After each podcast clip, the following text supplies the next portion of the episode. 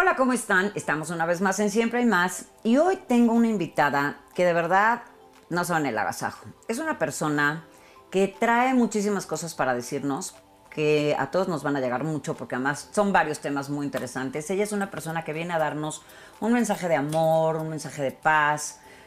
Eh, ella es también activista de la comunidad LGBT. También ella lucha por lo que los que no tienen voz, como los perritos, las mascotas. En fin, tiene todas estas banderas muy bien puestas. Es completamente comprometida con, con cada una de estas cosas y van a ver todo. De verdad, para mí era una ilusión enorme. Llevo muchas veces invitándola y es muy, muy. Eh, está siempre muy ocupada. Y hoy tenemos el placer de haberlo podido lograr y que esté aquí con nosotros. Con ustedes, Laura Austin.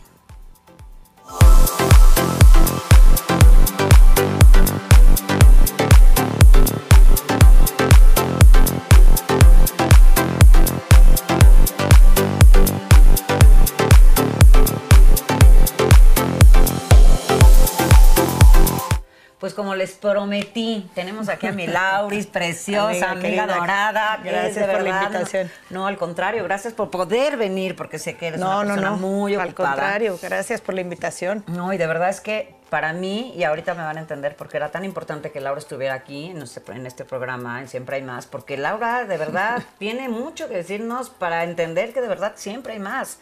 Siempre no, entonces por algo tenemos aquí a nuestra maravillosa señora morenita, la Virgen de Guadalupe, que yo también tengo la mía ahí, también súper devota.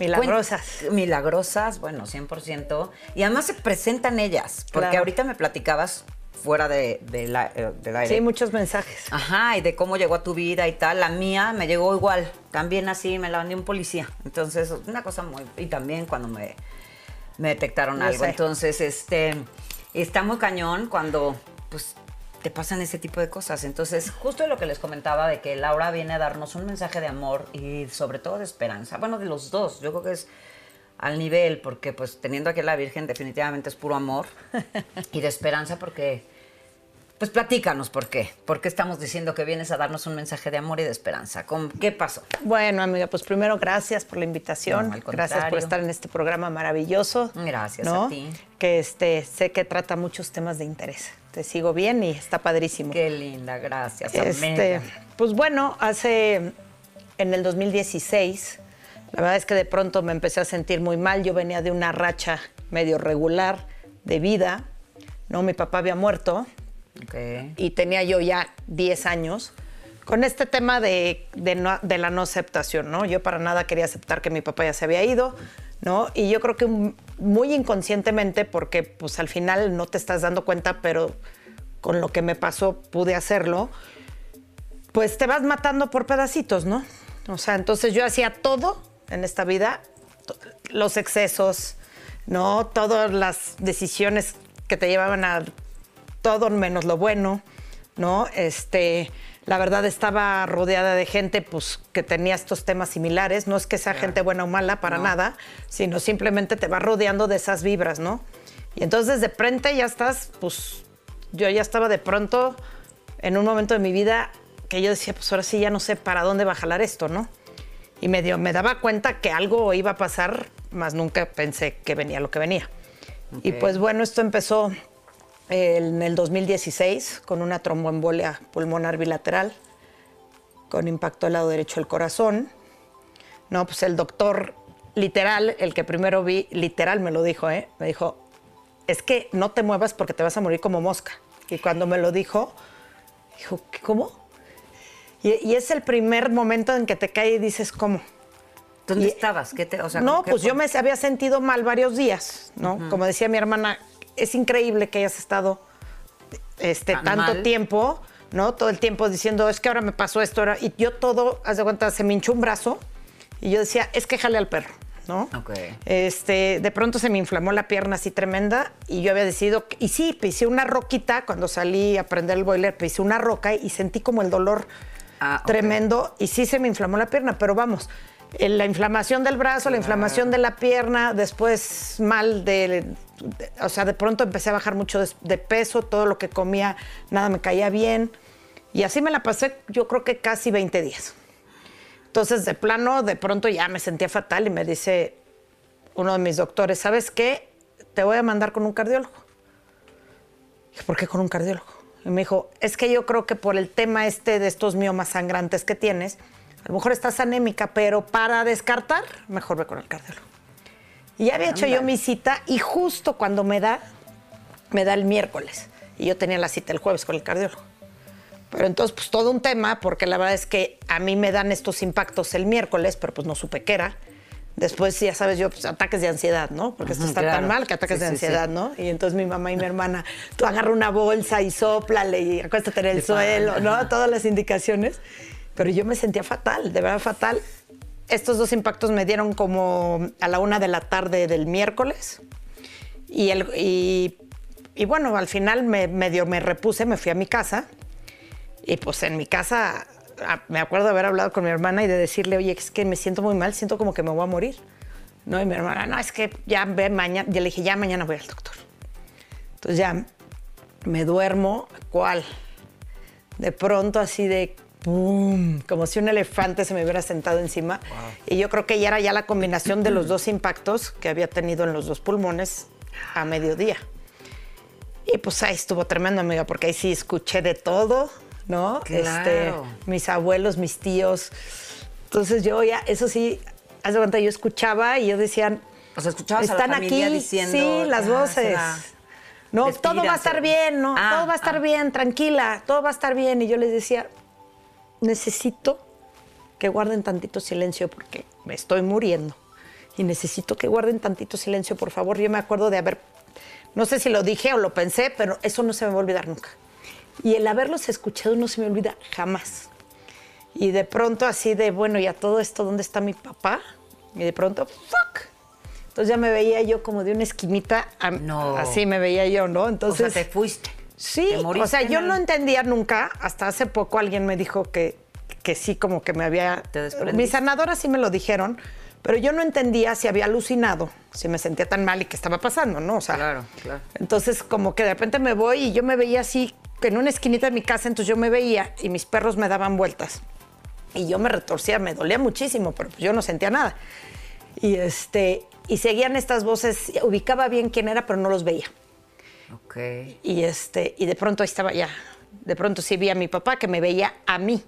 ¿no? Entonces yo le decía, estoy acá, ¿no? Voltea. Pues nunca volteó. Una de mis sanadores en algún momento de, este, todas estas terapias que tomé, volteó y me dijo, es que si tu papá voltea... Te vas. Me dijo, te vas. Me dijo, él no, él no puede, o sea, porque yo estaba muy enojada porque no había volteado. Claro, claro. ¿no? O sea, después de tanto tiempo, como que no volteas a verme y me dices algo, ¿no? Él fue el único que no escuché nada. O sea, él nunca lo identifiqué, no nada. Entonces yo le decía, pues estoy acá, ¿no? Ya me están viendo todos, veme. ¿no? Y bueno, pues así pasó. Al día siguiente me levanto, de pronto amanezco y digo, ¿dónde estoy? Pues estaba en mi casa. Y este, pues ya no podía, bueno, ya llegar al coche para subirme al coche. Y bueno, yo volteaba a ver al chofer, no me, o sea, cómo me veía, pero mi chofer, que sobre todo, que adoro, que se llama Andresito, lo veía yo y le caían las gotas de sudor. Y te voy a decir, yo estaba como en un trance de supervivencia súper raro que ya vi que tengo porque nunca le hablé a mi mamá y a mi hermana para decirles, oye, me siento... Me, sentí muy mal, ¿sabes? No, nunca, este, mis vecinos son muy amigos y, y, nunca les dije, oigan, vengan, acompáñenme, ya me voy. Nada, yo estaba en lo mío, ¿no? Entonces, ya cuando llego con este doctor al hospital, me, me dicen, la verdad, te vamos a revisar. Y cuando de repente me dicen, vamos a suspender el, el electro. Y yo, ¿por qué? Porque va a pasar con el doctor otro estudio. Espéreme tantito, me dice la enfermera, ¿no? Me pasan a otro lugar con el doctor, me dice, a ver, Laura, esto dura media hora, relájate tantito porque necesito checar algo yo. Le empieza a ir, me dijo, así le hizo así, te juro que menos de un minuto, me dijo, necesito suspender esto. ¿Sabes qué te pasó ayer? A ti te dio una tromboembolia pulmonar, es bilateral, tus pulmones están... Me dijo, no te muevas, te vas a morir como mosca. Y yo, ¿Cómo? Qué barbaridad. Y pues de ahí, amiga, empezó todo este tema. Me fui de ahí, este, ya cómo me fui o lo que sea. No importa, el chiste es que decidí irme, me voy a cardiología y pues en cardiología, maravilloso, me logran salvar, ¿no? O sea, la verdad es que pues, estaban todos como muy, les llamaba mucho la atención que yo pudiera estar consciente, que pudiera estar hablando, que caminaba, que todo, ¿no? Claro.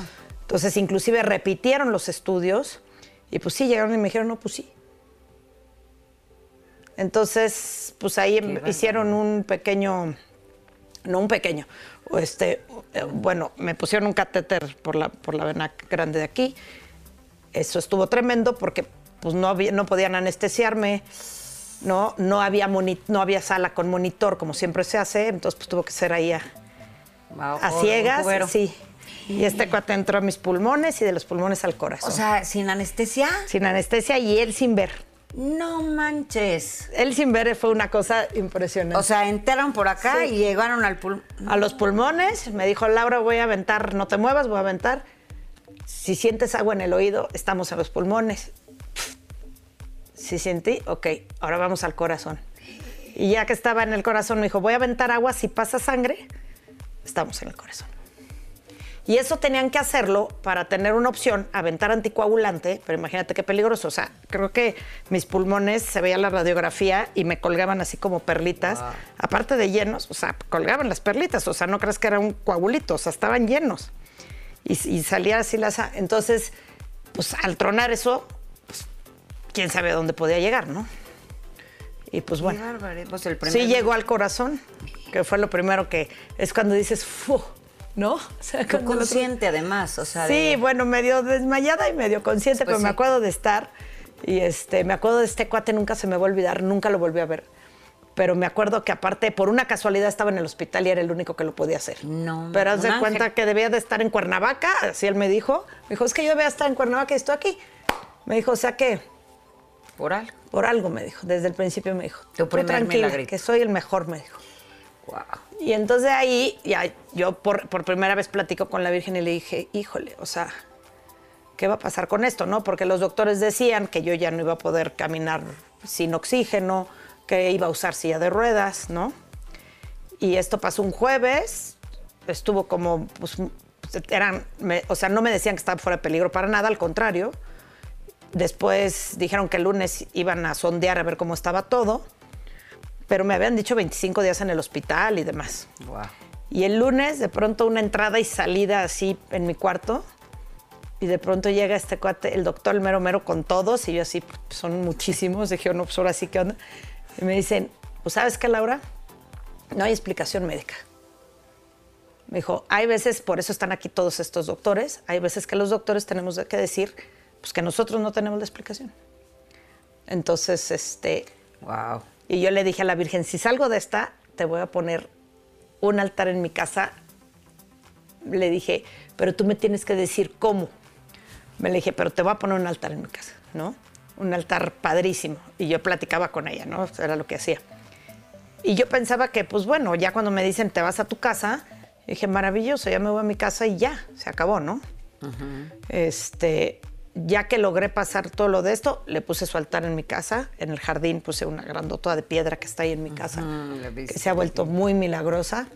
Y este, le cumplí la promesa.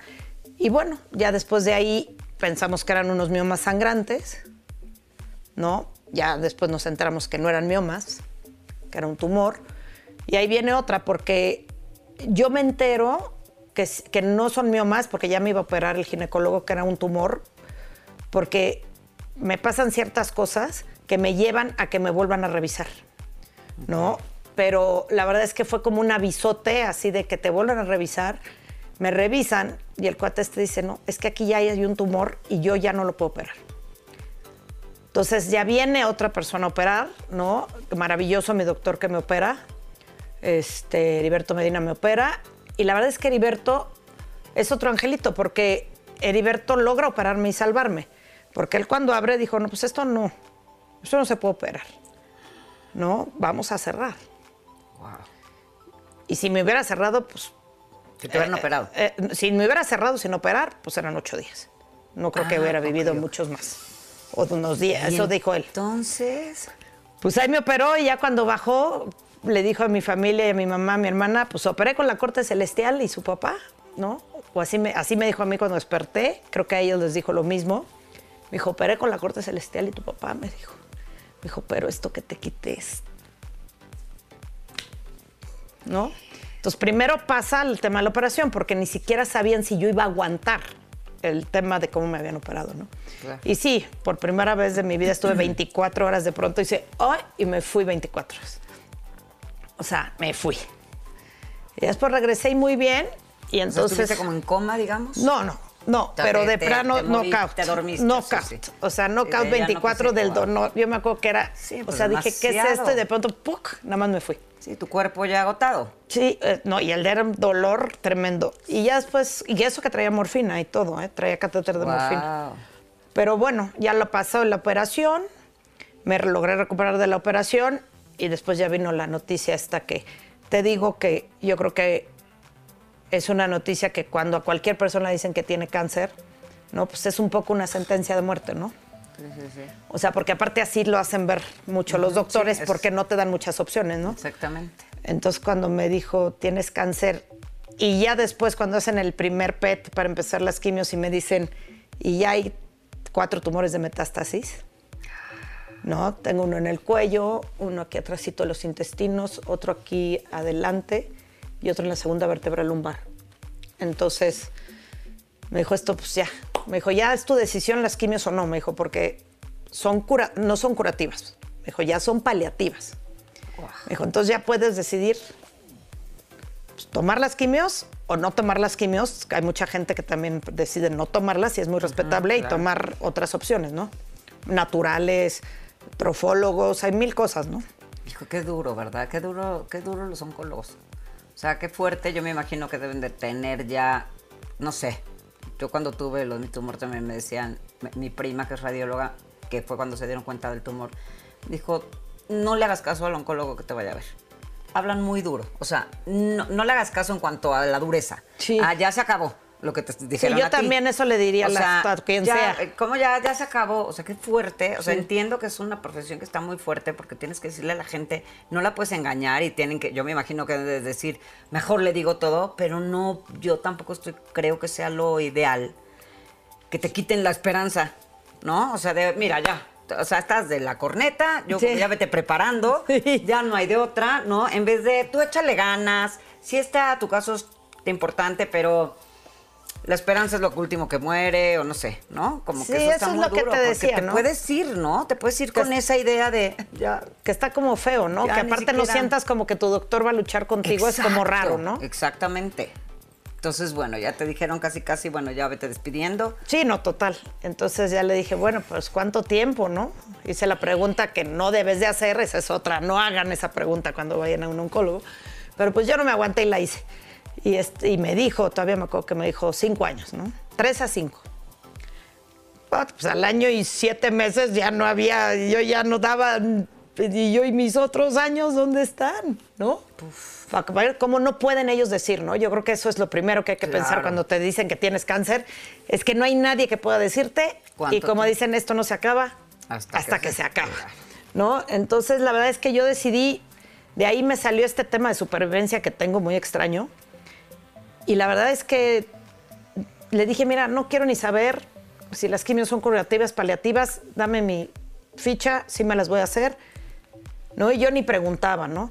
Pero obviamente cada día que yo llegaba y me decía, no, es que subió el antígeno, es que están creciendo, es que las quimios no sé, dices, ¿no?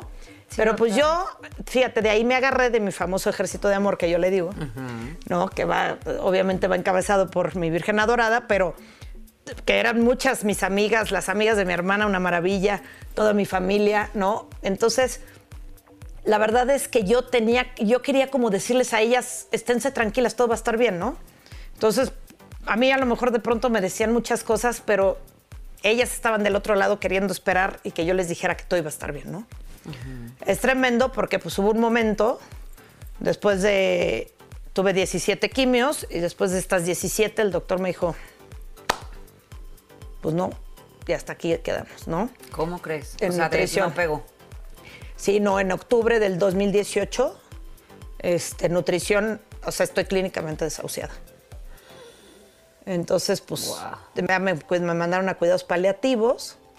Ahí este, coincido por medio de un amigo muy querido mío con un doctor que es mi ángel de la guarda tremendamente, Pierre Clemenceau, que en paz descanse.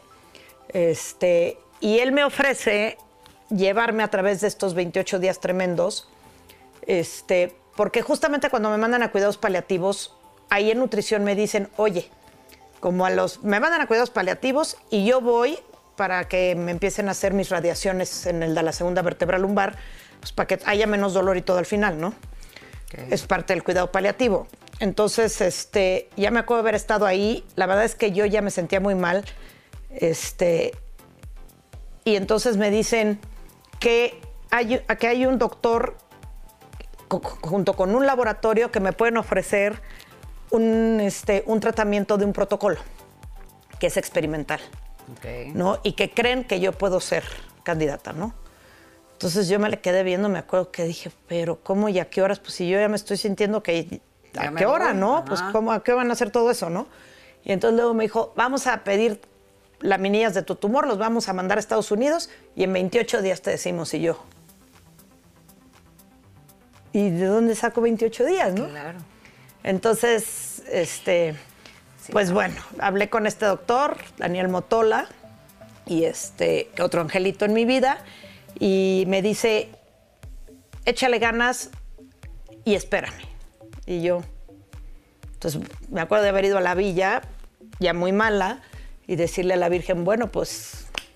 Muy mala como, por ejemplo, si alguien te está Muy mala. Eh, por ejemplo, estos 28 días yo este, ya no tenía calor corporal, entonces pesaba 38 kilos. Uf, no te lo puedo creer. Este, entonces todo el tiempo temblaba horrible. El, tumor de aquí, pues todos ya medían más o menos 25 centímetros, entonces era ya tan grande que ya no podía yo, eh, ya no podía comer. O sea, pero aparte que no podía comer, de verdad era una sensación horrible, porque literal no podía comer. Entonces. Pues con hambre, frío. Pues no hambre, porque no, pero entonces tenía que comer porque seguía bajando de peso, pues entonces yo lloraba porque pues no quería comer. Unas angustias tremendas. La verdad es que los opioides y la morfina que me habían puesto para cuidados paliativos, pues ya mi cabeza ya no estaba coordinando ah, del todo. Eh, tenía momentos buenos, momentos malos, pero ya no estaba mucho aquí. Por ejemplo, de esa época, de esos 28 días, hay muchísimas cosas que me han contado la gente, mi hermana, mi mamá, este, mis sobrinos, ¿no? Todo esto, mis amigos, porque no me acuerdo, ¿no? Este, el dolor de aquí era fuera de serie. Entonces ya tenía esta pierna como muy chiquitita. Después se me hizo muy grande porque me vino un trombo y después tuve una infección en vías urinarias, entonces, por ejemplo, el 30 de noviembre del, este, del 18 me colapsé, mi cumpleaños. Y dije, bueno, pues aquí me voy a morir, ¿no? Tuve dos colapsos ahí y otro cerca del, 23 de diciembre, del 18 también, en Navidad, imagínate, con todos mis primos, toda la familia, brindis navideño, y ahí me colapsé y pensaron que me había muerto. Entonces, sí estaba muy mala. Sí pasé 28 días que yo le digo, esos 28 días, pues que la verdad no me explico cómo los logras si no es con mucha fe, ¿no? Con una fe inquebrantable, como yo digo en ese momento, no hay de otra, ¿no? Porque al final, a esos 28 días yo podía llegar y el doctor me podía decir, no eres candidata. Y ya, entonces ya, ¿qué significaba? Ya me iba, ¿no? Sí, además. Entonces era como, pues no duermes, y cuando dormía pero era porque me cansaba. Este, me dio, haz de cuenta que para pararme el dolor de pronto me bañaba creo que 10 veces al día con agua caliente. Entonces yo sentía que eso me, me, relajaba, me, relajaba, pero si te estoy diciendo que 10 veces... es porque te duraba una madre Pero por lo menos 10 veces, a lo mejor más, ¿no? Este... O sea, te duraba muy poquito el efecto. Estuvo tremendo, ¿no? Y ya los últimos días, pues ya verdad yo me dormía y ya no sabía si me iba a despertar, ¿no? O si iba a pasar esas horas. Entonces fue complicado. Este doctor me ayudó a atravesar esos 28 días tremendos. Y bueno, llegué a los 28 días, me dijeron que si era candidata. Qué maravilla. Y el 9 de noviembre del 2018 me ponen la primera dosis la te digo que las primeras, pues, los primeros meses me sentía yo igual de mal, o sea, tuve dos episodios este, malos, muy malos, pero, pero al final de pronto a los cuatro meses me tomaron el TAC y me salió el doctor y me dijo, pues ya se redujeron 70%, ¿no? Wow, wow, wow. Yo creo que con esto vamos a hacer rapidísimamente una pausa y vamos a brindar por Claro. esa, por, pues, por esta, por este milagro y es a lo que voy cuando les dije que Laura nos traía un mensaje de amor y de esperanza. Denos un segundito. Hola amigos de Siempre hay más, ¿cómo están? Soy Ludorantes y esta vez vengo a recomendarles que sigan al compositor de la música de Siempre hay más. Tiene música increíble, suscríbanse, aquí les dejo las redes de él para que lo escuchen. Besos y continuamos con el programa. Bye. Entonces, ¿cómo ven? Nos quedamos en, ya con tequilita en mano, tal, nos quedamos en que brindando por, pues por este milagro, o sea, un milagro más, ¿no? Este, sí espero que, que lo que están escuchando, que verdaderamente, pues a mí por lo menos me pone los pelos de punta, de verdad, sí tenga el, el- el fin de lo que es, que es un mensaje de esperanza Así que es. así como lo que estábamos diciendo, que los doctores, tal vez por, por esa profesión y que seguramente les debe, tal- al principio les debe costar muchísimo trabajo tener que decirle a alguien que ya está muy mal, Claro. tal vez ya entonces ya lo hacen como por mecanismo, pero igual que eso, que lo tienen que hacer ellos los sobrevivientes. eh, como tú en este caso, yo también, pero no vamos a hablar hoy de ti, sino de, digo, de mí, sino de ti. Los sobrevivientes tenemos un compromiso de, de- de decir, no es cierto, no es, ahora sí que como dijiste tú, se acaba cuando se acaba. Cuando se acaba. Cuando es- se acaba. Y ahorita lo que me platicabas, y quiero que me platiques de la Virgen, cómo llegó a ti. Y bueno, que me sigue, me termines de platicar esto, el 70, este, de, de que, que- que se te había reducido el 70%, ¿no? Este, cómo llegó la Virgen, que también, eh, bueno, me compartas todo esto como este servicio que pues literal, pues es como, como si hubiera sido... Yo siempre digo que no decimos, soy un elegido de Dios porque soy muy soberbio, pero un bendecido de Dios sí, ¿no? O una bendecido de la Virgen. Este, que saben que, que tienes la capacidad o, o tú elegiste en otro plano venir a hacer un servicio para ayudar a otros, siendo, viviendo todo lo que tuviste que vivir. Como dices, fue muy doloroso, fue muy angustiante, te dieron, o sea, muchas vivencias, ¿no? O sea, ya cañón. Entonces, bueno, Pues mira, amiga, la verdad es que servicio como tal, no sé si decirle, porque la verdad es que no, como platicaba yo el otro día que platicábamos, todavía no logro como saber hacia dónde, ¿no? Voy a llevar esto. Por ejemplo, eh, hay algunas vírgenes como estas repartidas por ahí, ¿no? Este, ¿Eh, por ti? Sí, porque de alguna manera eh, he sentido la necesidad de compartirlas con Claro. algunas personas, ¿no? Que han pasa- están pasando por procesos de vida. Yo no le dije lucha, ¿no? Yo le dije proceso de, de vida y este... Qué bonito. Yo no le dije, al principio sí, primero dije el monstruo, luego le dije el enemigo, el inquilino y luego por medio de mis sanadoras y demás decidimos decirle que era un proceso de salud y de vida que yo tenía que pasar y que era mi maestro de vida, que definitivamente lo fue, ¿no? O sea, la verdad es que estando durante estos trayectos y estos procesos te das cuenta de muchas cosas, ¿no? Y de que todos los días te tienes que levantar. Para mí el tema es que todos los días te tienes que levantar y hacer lo mejor que puedas, aunque sea un poquito, ¿no? Va a haber días buenos, días malos. Este, hacemos cosas que son las correctas, otras no tan correctas, ¿no? O sea, la verdad es que es tampoco es que acabas estos procesos y ya te vuelves el santo bajado del cielo, no, sí, o no es mi caso, ¿no? No, No, sé que alguien más. Tampoco creo que, que voy a agarrar un tema como de yo voy a sanar a las personas y eso. Algunas sanadoras mías me han dicho que tengo como temas de sanación y demás, pero creo que eso es un tema que no. La verdad, lo único que yo por el momento haré es a las personas que se acerquen a mí, pues les daré este tema de decirles, contarles tu experiencia. contarles mi experiencia y decirles, mira, si, si yo pude salir, ¿no? Estando ya en una etapa final, siempre hay una esperanza. Yo pienso más bien que esto, a lo que luego nosotros llamamos milagros, es también realmente que no te toca, ¿no? Que te toca vivirlo y que puedes vivirlo de diferentes maneras. Yo lo viví agarrada de la mano de la Virgen, como dije, este, con un ejército de amor que era mi gente más amada y más querida, ¿no? Y, este, y con mi familia junto a mí, ¿no? Este, mi mamá, que qué bárbaro, o sea, Hijo, sí, tu mamá. qué durísimo, ¿no? Y le mamá- pedaleó durísimo porque, Como pues mamá. aparte horas, ¿no? En los hospitales, horas en las, en las quimios, ¿no? Y yo le decía, ma, no vengas, ahí estaba siempre, ¿no? Y siempre pues esperando a ver cómo sales, ¿no? Claro. Entonces, este, por ahí tengo un video que seguramente los que me siguen han visto, mis amigos que tengo en las redes, donde salgo yo pelona, que el doctor me había dicho que iba a salir yo de esa quimio en silla de ruedas. Entonces salgo caminando y mi mamá me está esperando para tomarme, ¿no? Entonces cuando la veo que me está tomando, camino, no tienes idea cómo caminé hacia ella con ese amor y con ese mamá, estoy bien, ¿no? Es increíble. Y ahí vamos, ¿no? Yo, yo que he visto tus videos y que veo tus redes y todo, y veo a tu mamá, a mí, a tu hermana, y son idénticas, las tres además, son, te las clonó. Este, y tu mamá siempre con esa sonrisa.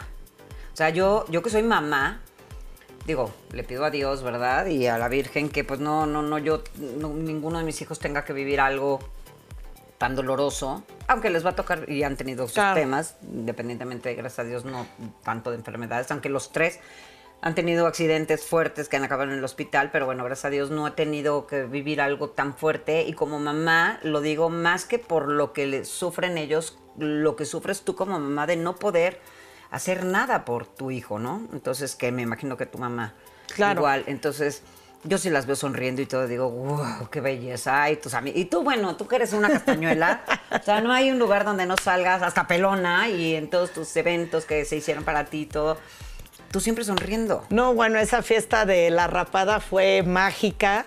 Este, la verdad es que ese tema de la rapada, por mí, por mi pelo, que soy un poco como, como el Sansón, o sea, como migreña Sí, sí, dorada, sí, ¿no? padrísimo pelo, Y además. este, y cuando de verdad vi que ya se estaba cayendo, hi- hice un video donde me seco el pelo y digo placeres de la vida. Y ahí te das cuenta de cosas que hacemos en el día, ¿no? Que no le damos importancia. Y luego me di cuenta cuando ya me, sabía que me iba a quedar sin migreña famosa. Dije, ¿y ahora qué voy a hacer, no? Y la verdad es que cuando terminaron de raparme fue un momento súper bonito, como de mucho amor. Me raparon mi cuñado y mi, mi sobrino. Estaban ahí gente muy importante para mí, ¿no? Este, y me rapo, pero la verdad es que antes de raparme, amiga, y sí, por ejemplo, ese es un tema que sobre todo yo creo que no es, no es de hombres y mujeres, yo creo que es de todos. Cuando sobre todo se, ya te ves con el pelo cómo se te cae, se te cae de una manera que cuando yo me vi en el espejo aquí sí vi a la muerte, güey. Así sí la ves aquí que dices, ¿qué ole? Ahora sí ya estás acá conmigo, ¿no? Entonces mejor nos vamos a hacer comadres porque no. Ajá, Entonces este, yo me amigué con la muerte, la verdad. O sea, no, no, no le quise correr, no le quise, o sea, pero ya no la busco porque antes te digo en este proceso de antes de que me pasara esto de 10 años, pues yo le buscaba mucho esos temas, ¿no? Claro. ¿No? Con mis excesos, con el tema de las fiestas, el alcohol, ¿no? Las hacer cosas irresponsables, ¿no? Que, que pues te, te ponen en un grado de peligro bien grande, ¿no? Entonces, pues ahí le andas, como dicen, pescando los huevos al tigre, ¿no? Exacto. Y En- que gracias a tener algo así, puedes entonces O sea- cuando vives algo de esta forma. Sí, la verdad es que sigo en- de pronto en mis fiestas y de pronto. Ah, no, sí, porque eso no se- digo, Pero, pero sí, ya, ya, Claro, ya con- ya como ya es otra historia, ya le bajé un, claro. un poco mucho. No, claro, cuando te das cuenta que, que no te estabas dando cuenta que te estabas poniendo en riesgo, porque finalmente en esas veces no es lo estás haciendo consciente, me quiero morir. No, De yo le buscaba y yo le buscaba tres pies al gato. O sea, pero, pero no consciente. No, yo creo que de pronto sí, en un- había momentos donde yo me asustaba porque sí sabía que algo muy malo me podía pasar y yo aún lo hacía, Ah, ¿no? ok, ok, ok. O sea, sí lo buscaba. Entonces ya ahora, como le digo a la muerte, ni te busco, ni me buscas, seguramente algún Ahí día nos nos, vamos vamos a encontrar. encontrar, claro, eso es ¿no? una y cuando nos encontremos, pues ya veremos, ¿no? Exacto. Yo creo que yo ya me encontré con ella en este proceso varias veces y pues ahí está, ¿no? Este, y es una realidad también, ¿no? Es lo único que tenemos seguro, ¿no? Que nos vamos a morir. La cosa es qué vamos a hacer en ese proceso hacia ese día, que yo pienso que ese día está marcado y por más que le hagas, no lo vas a poder mover. Esa es creencia mía, obviamente, Sí, yo también pero yo pienso eso, ¿no? Que por más que hagas y por más que todo, ese día no se va a poder mover. Entonces, pues yo estoy muy agradecida con la vida, obviamente, ¿no? Con este ejército de amor que yo creo que sin eso no hay manera. O sea, yo creo que, como dije, el amor y la fe mueven montañas, ¿no? 100%. Y pues ahora tengo días también cuando pasas por este tiempo, o sea, estuve cuatro años tratando de no morirme.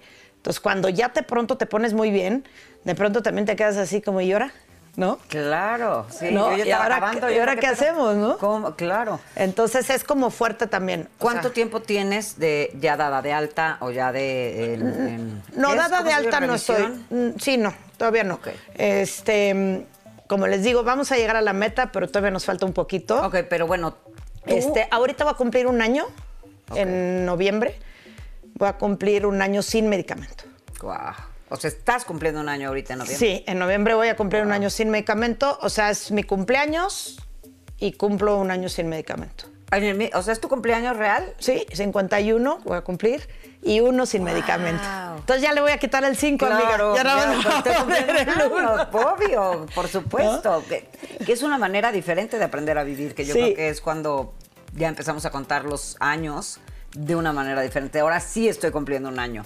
Antes dábamos por hecho que estábamos vivos, ¿no? Y no valoras la vida. No, O sea, y yo creo que ahorita, sobre todo esto que vino, ¿no? Este famoso virus, Híjole, pues nos ha hecho como ser muy empáticos con este tema, como saber que hoy estás aquí, mañana no sabes, ¿no? Y este. Y pues bueno, amiga, pero como yo digo, pues hay vida, como te pongas, Exacto. te vivo, ¿no? La cosa es vivirlo. Claro, y cuéntame rápido para que te enteren cómo llegó esta Virgen a tu vida, porque esas son de las cosas que a mí más me emocionan. Pues mira, la verdad es que la Virgen, yo siempre hablaba mucho con la Virgen. La verdad no, no, he no hablo mucho con Dios. Sí lo hago, pero no mucho. Yo siempre hablaba con la Virgen. Sí, siempre me encantaba ir a la villa y todo este tema, pero era un tema como casual, ¿no? Sí traía a mi Virgen colgada, la adoraba, ¿no? Pero era un tema casual. Y a la hora que empiezo con el, con el infarto, ese día que yo hablo con ella, porque en el infarto cuando me siento mal en esa madrugada, en algún momento yo la, sentí que la veía a ella. Te digo que yo creo que, o sea, nunca voy a saber si estoy alucinando o qué pasó, pero ahí estaba ella, ¿no? Entonces cuando yo le digo, bueno, si salgo de esta, yo te voy, o sea, yo voy a poner un altar en mi casa para agradecerte y aparte voy a decir que tú me sacaste de esto, ¿no? Pero pues si debo de quedarme, ayúdame, ¿no? Pero ayúdame a quedarme bien, ¿no? Porque si yo iba a ser una carga para mi mamá y para mi hermana, no había manera que quisiera yo quedarme. ¿Me entiendes? Esa es una realidad, nunca. sí. ¿No? Entonces, me logra sacar y luego cuando voy a, a- a la villa a decirle que voy a empezar con mis quimios, que ya sé que no son curativas, que son paliativas, pero que me ayude a que, a que sí funcionen, este, llego, me bajo del coche, venía yo medio apurada y me dice, un indito literal, me dice, oiga, yo tengo algo, ¿no? Y pobre, o sea, pobre hombre, porque yo lo veía como desesperado de quererme dar algo y yo traía una prisa y andaba, me estaban esperando, entonces le dije, ay, perdóname, ¿no? Le dije, espérame, ahorita regreso porque ya me están esperando. Me fui y sí me tardé, porque iba mi familia y todo, y me tardé, fuimos a dos iglesias o tres de las que están ahí, y este, y al final ya salgo, y ahí seguía. Y le digo, hola, ¿cómo estás? Le digo, oye, me tardé mucho, te dije. No, no, sí, pero mire, que no sé qué, y saca la suya. Y yo así. Y le digo, ¿cuánto cuesta? Y me dice, no, 50 pesos, pero si no, yo se la regalo. Wow. Y le dije, no, claro que no, no. Entonces ya, nada más traía una, no traía más. Entonces ya me la quedo, este, se la le, le dije, no, por favor, te lo pido, recíbeme algo. Le, y ya me fui con mi virgen y era una virgen que extraña, o sea, yo le decía, ¿cómo voy a saber que vas conmigo y cómo voy a saber que vas a estar conmigo, no? Y pues así era, ¿no? Esto fue conmigo, aparte es impresionante porque es una virgen que esta virgen puede entrar conmigo al TAC, a las radiografías, Claro. al hospital, duerme conmigo, o sea, a todo, porque pues lo demás te lo van quitando, ¿no? Entonces, por ejemplo, cada vez que me hacen el TAC, que es cada tres meses para ver si esto brinca o no, está conmigo. O ¿Y sea, entra esta conmigo, misma? sí, claro, no, esta, esta, es, también, esta es la tuya, sí, porque esta me dices que han, han llegado otras Eh, yo he comprado porque... Ah, pero no a esta no, misma persona. No, no. Esta Ah, vez ya, ok, ya ya nunca nunca. volví a verlo a él. Ok, ok. Y este... Y la- las compro y, y las- les pongo un aceite especial este, y, y un bálsamo especial y, este, y las pongo con esta mía como un día o dos, ahí están encima todas, Y luego, pues, han ido a personas que de alguna u otra manera han tenido que llegar con esas personas, ¿no? Ok. Personas que están, desgraciadamente, pues pasando por procesos complicados, ¿no? No necesariamente cáncer, pero sí complicados. Pues ya me imagino cuánta gente después de esto te va a buscar para que Aquí sepamos, estamos. Para, que, para pedirte vírgenes. Claro. Así, porque finalmente este testimonio de, pues de sobrevivencia, de fe, de amor, es impresionante. Y bueno, y de ahí nos vamos a, después de esto, obviamente al empezar una nueva vida increíble, llena de todo lo que nos pasa cuando después de que nos dicen que, tienes un susto de estos, ¿no? Este, eh, tú ya antes estabas en este tema de este como un poco político y así, o, esto viene a raíz de qué o desde cuándo. Pues no, la verdad es que me, estaba, me he rodeado muchas veces de empresarios y luego me empecé a rodear mucho de políticos. Sí trabajé, este, por ejemplo, para Javier Usabiaga, en algún momento secretario de Estado en la época de Fox. Pero vamos, yo no, eh, era como parte de su equipo, no era yo. O sea, en esta ocasión me invitan, ahora sí, a ser secretaria de Equidad, Género y No Discriminación. Entonces, la verdad es que estuvo padrísimo porque conocí mucho, por ejemplo, es increíble cómo no estamos muy informados de los temas, ¿no? O sea, yo la verdad es que tuve que literal ponerme a estudiar acerca de los temas y yo soy gay, ¿no? Y Entonces... ni siquiera lo- no lo tenemos claro, porque En- así es, sí. no es como tan tabú y tan... Sí, y por no, ejemplo, no, hay cosas que pasan que dices cómo, ¿no? Hay cifras de ciertas cosas que pues no están padres, ¿no? Entonces, la verdad es que el chiste de esta campaña o lo que yo ofrecí durante esta campaña política que me encantó, este, Sí, estuvo increíble. eh, una gran oportunidad que, que me da este Pedro Aces, el senador, y Gerardo Islas, mi amigo que adoro. Este, la verdad es que era como traer un poco mis banderas, ¿no? Claro. Entonces, un poco la- el tema de la lucha contra, el- bueno, la sobrevivencia del cáncer por medio de, de tratar de estar bien, ¿no? De salir adelante, el tema de pues de esta bandera de seis colores que me representa Claro. de siempre. Aunque yo no soy gay, también a mí me representa. ¿No? O sea, soy la más pro. Entonces, mi bandera de seis colores que me represente, que la traigo aquí tatuada en el corazón, la Virgen del otro lado. Entonces Claro. era como un poco, ellos me permitieron hacer esta campaña hablando de mis banderas y de mis cosas, ¿no? Increíble. Entonces estuvo increíble, estuvo padrísimo.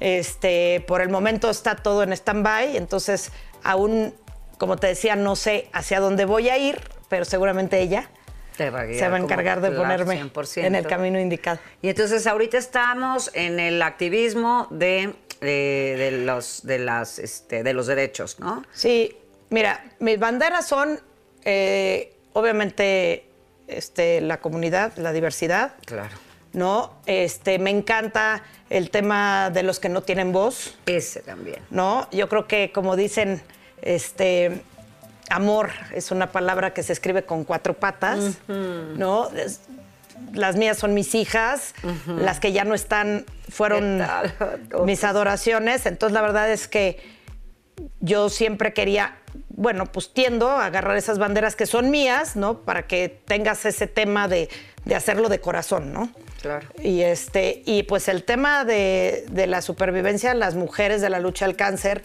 este, ahorita acaba de pasar, por ejemplo, el mes del cáncer de mama, y todo, pues te hace como, cuando ya lo vives, te hace querer ser muy empático con el tema, ¿no? Porque Claro. ahorita, por ejemplo, las mujeres a lo mejor no las están pasando bien o son momentos donde no la están pasando bien. Y si un ratito de estar con ellas les hace un poco la diferencia, pues qué maravilla. Por supuesto. ¿No? Entonces aquí también en la, en la, en la lucha por los, los que no tienen voz, para que la gente sepa, rescatas perritos.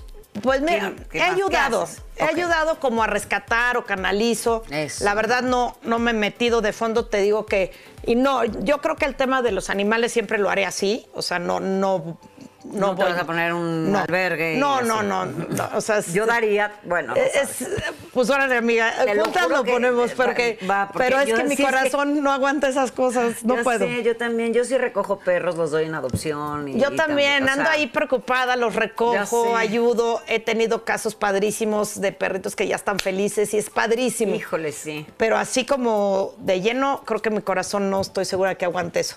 Ahorita estoy como incurs- incursionando mucho en acercarme a gente que tiene el tema del cáncer. Este, niños me han llegado. Ahorita tuve la oportunidad, tengo la oportunidad de estar cerca del sobrino de una amiga que no tienes idea cómo me ha hecho pensar en muchas cosas, ¿no? Pero estoy en eso, ¿no? Porque también hay que ver, ¿no? O sea, también yo, como bien sabes, este tema hay que seguirte cuidando, ¿no? El estrés no es lo mejor, este, tener altas y bajas tampoco es lo mejor. Entonces, pero bueno, vamos a tratar de hacerlo y, y- y si camino hacia allá, ¿no? Hacia dedicarme a esto de personas que están en estos procesos de salud, pues seguramente es porque ahí debo estar. Y si la vida me regresa a la política, pues trataré de poner mi granito de arena haciendo lo mejor posible. Puesto que te va a regresar. Y bueno, eh, yo quiero agradecerte muchísimo, de verdad, que estés aquí, que te hayas dado este tiempo, que sé que estás muy complicada, muy ocupada con No. muchísimas cosas. Y este que finalmente la Virgen nos hizo el favor de que pudiéramos estar aquí, porque los tiempos de Dios y de la Virgen son perfectos. Son perfectos. Entonces, definitivamente sí sé que estás aquí por alguien que nos está viendo, este, para alguien que nos está viendo. Y bueno, pues ustedes saben, ya tienen aquí un testimonio lleno de amor, de esperanza, de fe, de que sí se pudo, de que si a ti te acaban de decir que ya se acabó, no se acaba, no se acaba. Ten mucha fe. Este, es muy fuerte, ¿no? Este tema, yo sé que es complicado, solamente la gente que, lo, que ha recibido la noticia sabe Así es. de qué tamaño es, es esto y no sabes ni para dónde, no sabes ni cómo te sientes. No, no, yo soy muy del EDFT, a mí cuando me dijeron yo nunca dije tengo la enfermedad, o sea, yo nunca lo dije, yo siempre dije mi cuerpo se enfermó, yo no. Y voy a ayudar a mi cuerpo. Claro. Y entonces hasta nombre le puse yo a mi tumor. Este, que- porque yo al principio me dijeron que era una bola de grasa, yo dije, pues, Graciela. Entonces se llamaba Graciela. Entonces decía, "Ah, mira, Graciela, yo sé que estás aquí para algo, te vas a ir y tal. Y cuando me dijeron que si era cáncer, que yo viví otro milagro que, que- que a mí se me desapareció. Wow. Y me acabaron diciendo, pues no tienes nada. Y también llegó una, la Virgen de Guadalupe a mi vida de lo más extraño, así también casualmente. de un- yo quería una y vi una en Facebook así y le hablé al Señor y pasaron meses y cuando me dijeron del tumor me habló el Señor. Oiga, la tengo. la Virgen, sí la va a querer porque me está diciendo la Virgen que necesito que se la lleve. Así. Entonces una cosa muy fuerte, entonces Wow. definitivamente hay que agarrarte de eso, hay que pensar positivo, ¿no? O sea, muchísima gente, ahorita tú lo dijiste, algo bien importante, esta pandemia que estamos viviendo y tal, hay muchísima gente que no tenía ni idea que se iba a morir Así es. y se murió mucho antes que muchos que pensaron que se iban a morir. Entonces, nada está escrito, bueno, no sé si está escrito o no está escrito, pero bueno, hay que vivir un día a la vez, ¿no? Sí. Este, agradecer lo que hoy tengo, hasta el dolor, ¿no? Sí, claro, A mí ¿no? me dolía mucho también la espalda, y, y- y- pero yo agradecía mi salud. Decía, pero aquí estoy, ¿no? Bueno, Mientras que aquí estamos, Hay que agradecer. todo es posible. Pues yo te agradezco, como hablando de esto, te agradezco, amiga de mi corazón, Mi amiga de verdad, hermosa. todo. Búsquenla, por favor. Ya ven su cara, es una sonrisa todo el día, se ríe. Todos sus videos, todas las cosas que sube, siempre es así. Entonces es un verdadero honor, un gusto infinito tenerte aquí, de verdad. Y sé que le vas a dar muchísima, muchísima esperanza a toda la gente que nos está viendo y compártanlo porque sé que alguien por ahí necesita De eso escuchar. se trata. Muchísimas gracias, Gracias, amiga, amiga de mi corazón. Mm, Te quiero. Yo a ti. Mucho. Yo a ti. Gracias, Virgencita, por estar aquí con nosotras. Invitada especial. Muchísimas gracias y como siempre, ya lo vieron con Laura, siempre hay más. Hola amigos de Siempre hay más, ¿cómo están? Soy Ludorantes, con un gusto enorme de saludarlos otra vez. Y como quería decirles algo que normalmente no puedo decirles en los programas porque pues tenemos invitados maravillosos que vienen siempre a decirnos algo muy interesante, en esta ocasión yo lo que les quiero decir y recordar es que yo soy coach de vida y que nada me dará más gusto que si alguien de ustedes necesita de mí, por favor no duden en buscarme. Soy especialista en codependencia y en muchos otros temas, en chavos, parejas, etcétera. Los quiero muchísimo, quedo a sus órdenes y nos vemos en el próximo capítulo de Siempre Más. Besos.